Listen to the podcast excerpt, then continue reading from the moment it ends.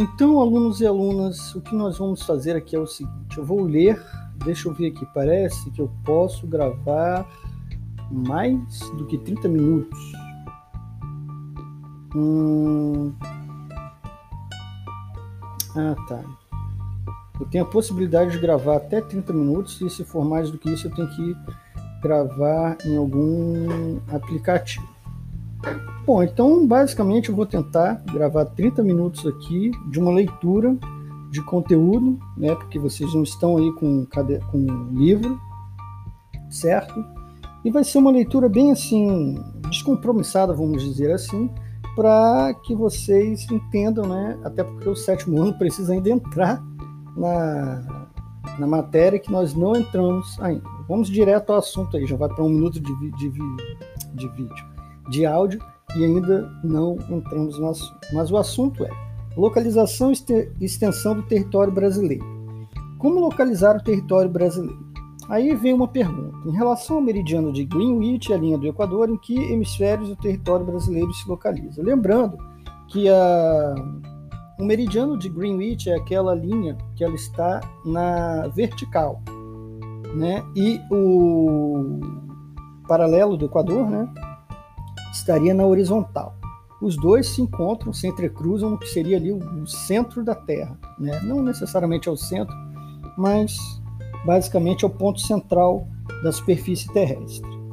O território brasileiro pode ser localizado com base na divisão do mundo em hemisférios, considerando que no globo terrestre o meridiano de Greenwich define o leste ou oriente e o oeste ou ocidente, e que a linha equatorial define o norte ou setentrional e o sul ou meridional. Obviamente aqui vocês não podem visualizar um mapa, mas nós teremos aí é, materiais de apoio para que vocês compreendam isso, tá? Então, o Brasil ele está, estaria localizado no, no, hemisfério oeste, em relação ao meridiano de Greenwich, e no hemisfério sul, em relação à linha do Equador. Vocês vão poder observar, como falei, no material de apoio. A localização quanto às zonas térmicas já seria diferente. E também vocês terão aí uma figura para mostrar as zonas térmicas do planeta. Basicamente são três, vamos dizer assim. A polar, a temperada e a intertropical. A intertropical ela é meio que explicativa, né? Ela fica entre dois trópicos, que é o trópico de Capricórnio e o trópico de Câncer. A polar nos polos, né? E entre os polos e o fim desses, desses trópicos, na verdade, o trópico de Capricórnio e o trópico de Câncer, estaria a chamada zona temperada. Bom, é possível notar que a maior parte do território brasileiro localiza-se na zona intertropical, definida pelos trópicos, que eu já falei, de Câncer no hemisfério norte e de Capricórnio no hemisfério sul. Essa zona é a parte do globo mais iluminada e aquecida pelos raios solares. Por isso, no Brasil predominam os climas quentes, né? E inclusive tem aquele famoso apelido do Brasil que é, é país tropical, né? Por causa disso. Vocês devem conhecer o pai de vocês. Alguém já deve ter falado de uma música do Jorge Benjó que diz algo como Moro no país tropical. Então é por isso que ele é chamado né, de país tropical. O sul do estado de São Paulo, o extremo sul do Mato Grosso do Sul, a maior parte do Paraná e os estados de Santa Catarina e Rio Grande do Sul eles se localizam na zona temperada sul, onde as médias de temperaturas anuais são inferiores às da zona tropical. Seriam as áreas mais geladas, geladas, frias, geladas não, né? Frias do país. Trata-se de uma região que no inverno, no inverno do hemisfério sul fica sob a ação da massa de ar fria polar atlântica, ou seja, a massa de ar fria que atravessa o Oceano Atlântico e vem lá do Polo Sul. Essa massa de ar é responsável por quedas de temperatura e pelas geadas e formação de neve, principalmente nas serras de Santa Catarina. Interessante, né? Se você não sabia, no Brasil é, neva e tem geadas. Procurar aí no Google, né? Geada, neve no Brasil é interessante. Hum, localização aí no continente americano. Aí já é uma questão um pouquinho mais diferente. Olha só, a América é um continente que se estende desde as altas latitudes do hemisfério norte até as altas latitudes do hemisfério sul. Latitudes, vamos lembrar aí, é a distância de qualquer parte né, da superfície terrestre em relação ao Equador, tá? a linha do Equador, beleza? Bom, em vista disso, foi dividida em América do Norte, Central e América do Sul. América do Norte, América Central, Central e América do Sul. O Brasil ocupa a maior parte, né, grande porção, da porção sul do continente americano, abaixo da linha do Equador, e por isso está localizado na América do Sul, já vimos. Brasil, inclusive, né, o maior país da América do Sul, certo? Bem, a localização na América enquanto as línguas oficiais. E aí nós temos uma divisão da América em duas, né, que é a América anglo-saxônica e a América latina. Você já deve ter escutado falar essa essa palavra América Latina ou se ou se referirem ao Brasil como um país da América Latina, mas de onde vem isso, né? E, e os Estados Unidos nem tanto, né? Os Estados Unidos e Canadá, que seriam parte da América anglo-saxônica, vocês não devem ter ouvido falar tanto. Mas também existe né, a América anglo-saxônica. Ela é baseada, como falou, principalmente questão de línguas, né, línguas oficiais. Mas não é só isso, tá? Tem a ver também com um pouco com a, o tipo de colonização e tal, mas o que mais seria levado em conta é a questão das línguas oficiais. O que é que aconteceu? A partir do início do século XVII, a América começou a ser colonizada por povos europeus, que ocuparam as terras, as terras dos habitantes indígenas e impuseram seu modo de vida e sua cultura. Entre os elementos culturais impostos pelos colonizadores, destaca-se a língua.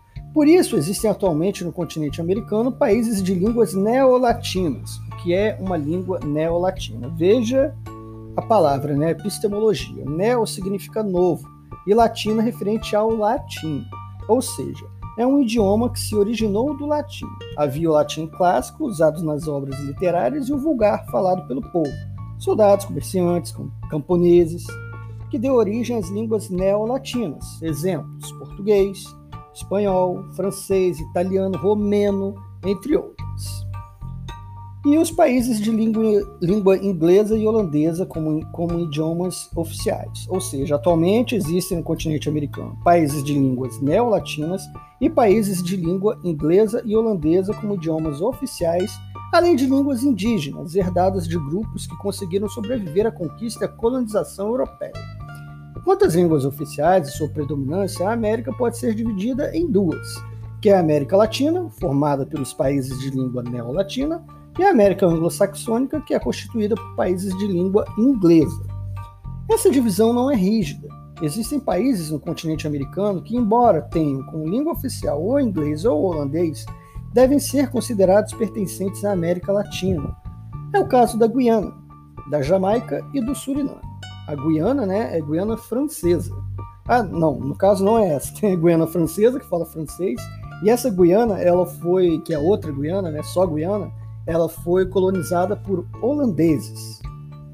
E por causa de suas características históricas e sociais, assemelham-se mais aos países latino-americanos. Inclusive, né, tem uma coisa muito curiosa, muito engraçada. É, se você algum dia for na Guiana Francesa, você já esteve na França, porque ele é um território ultramarino, ele faz parte da França e não está na França, ele está na América.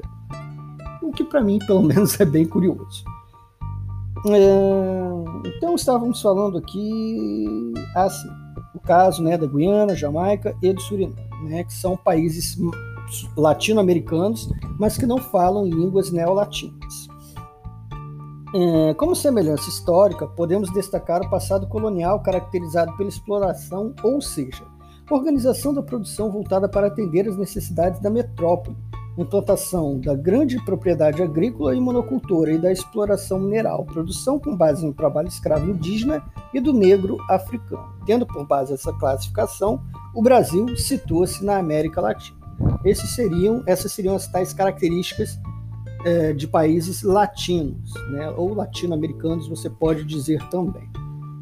Teremos aqui uma parte falando de pontos extremos do território brasileiro. que seriam esses pontos extremos? seriam quatro, né? O mais ao sul, o mais ao norte, o mais ao leste e o mais ao oeste. E eles são, inclusive, aqui não chega a falar, assim, chega. É porque eu tinha outro livro que mostrava imagens, mas aqui chega a dizer quais são os nomes desses pontos.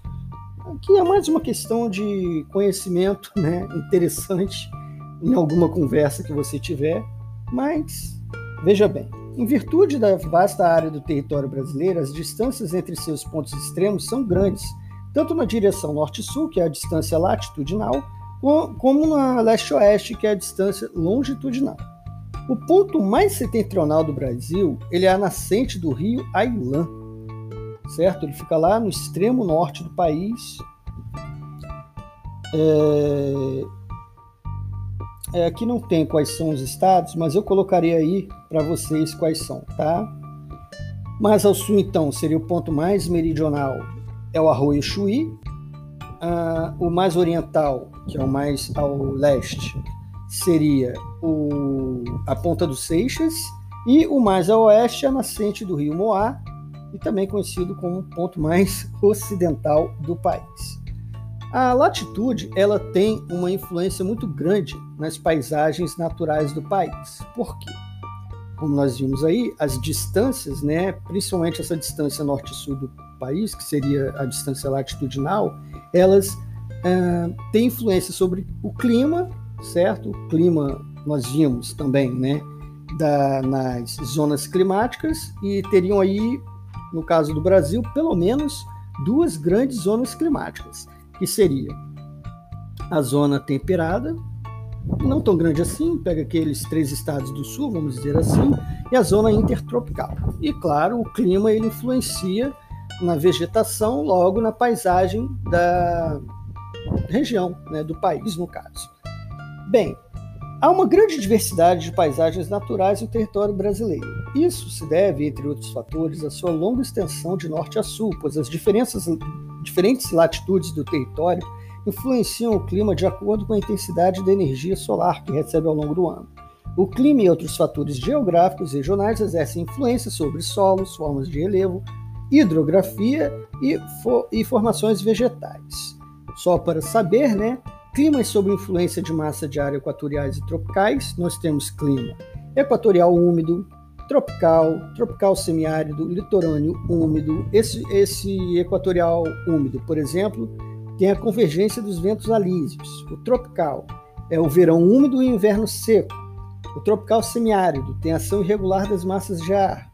O litorâneo úmido, exposto à massa tropical atlântica, massa de ar tropical atlântica que vem do Oceano Atlântico, como o próprio nome já diz. E tem climas também sob influência de massas de ar tropicais e polares que é o tropical de altitude.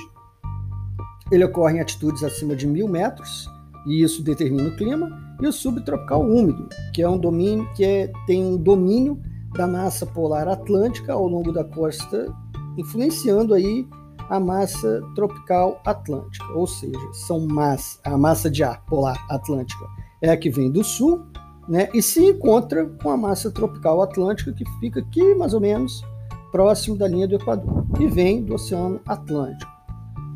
Causa muitas chuvas, né?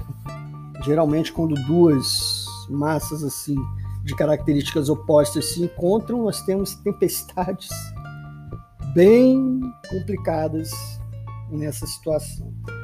Agora a gente falaria é, dos fusos horários. Os fusos horários, eles, para falar a verdade, para serem melhor entendidos, eles dependem de exercícios. Então aqui só vou comentar o que, que é, certo? E aí teremos um trabalho específico para isso, que seria como calcular as horas por meio de um mapa de fusos horários, tá? Bom, primeiro dizer o que, que são fusos horários e dizer para que eles servem, como eles surgiram. Veja só, os fusos horários são faixas imaginárias na direção dos meridianos que dividem a Terra em 24 partes de horário único. Essas faixas foram estabelecidas com base no movimento de rotação da Terra, que demora aproximadamente 24 horas para dar uma volta completa em torno do seu eixo. Se você olhar aí, vão ser 23 horas, 56 minutos e 4 segundos ou alguma coisa assim, na verdade. Isso é meio relevante, mas eu sei que vocês vão perguntar: ah, tá, mas tem essa sobrinha e tal. E aí nós vamos mais à frente ver aí uma questão sobre ano bissexto, tá? Por enquanto, só tem essa informação das 24 horas.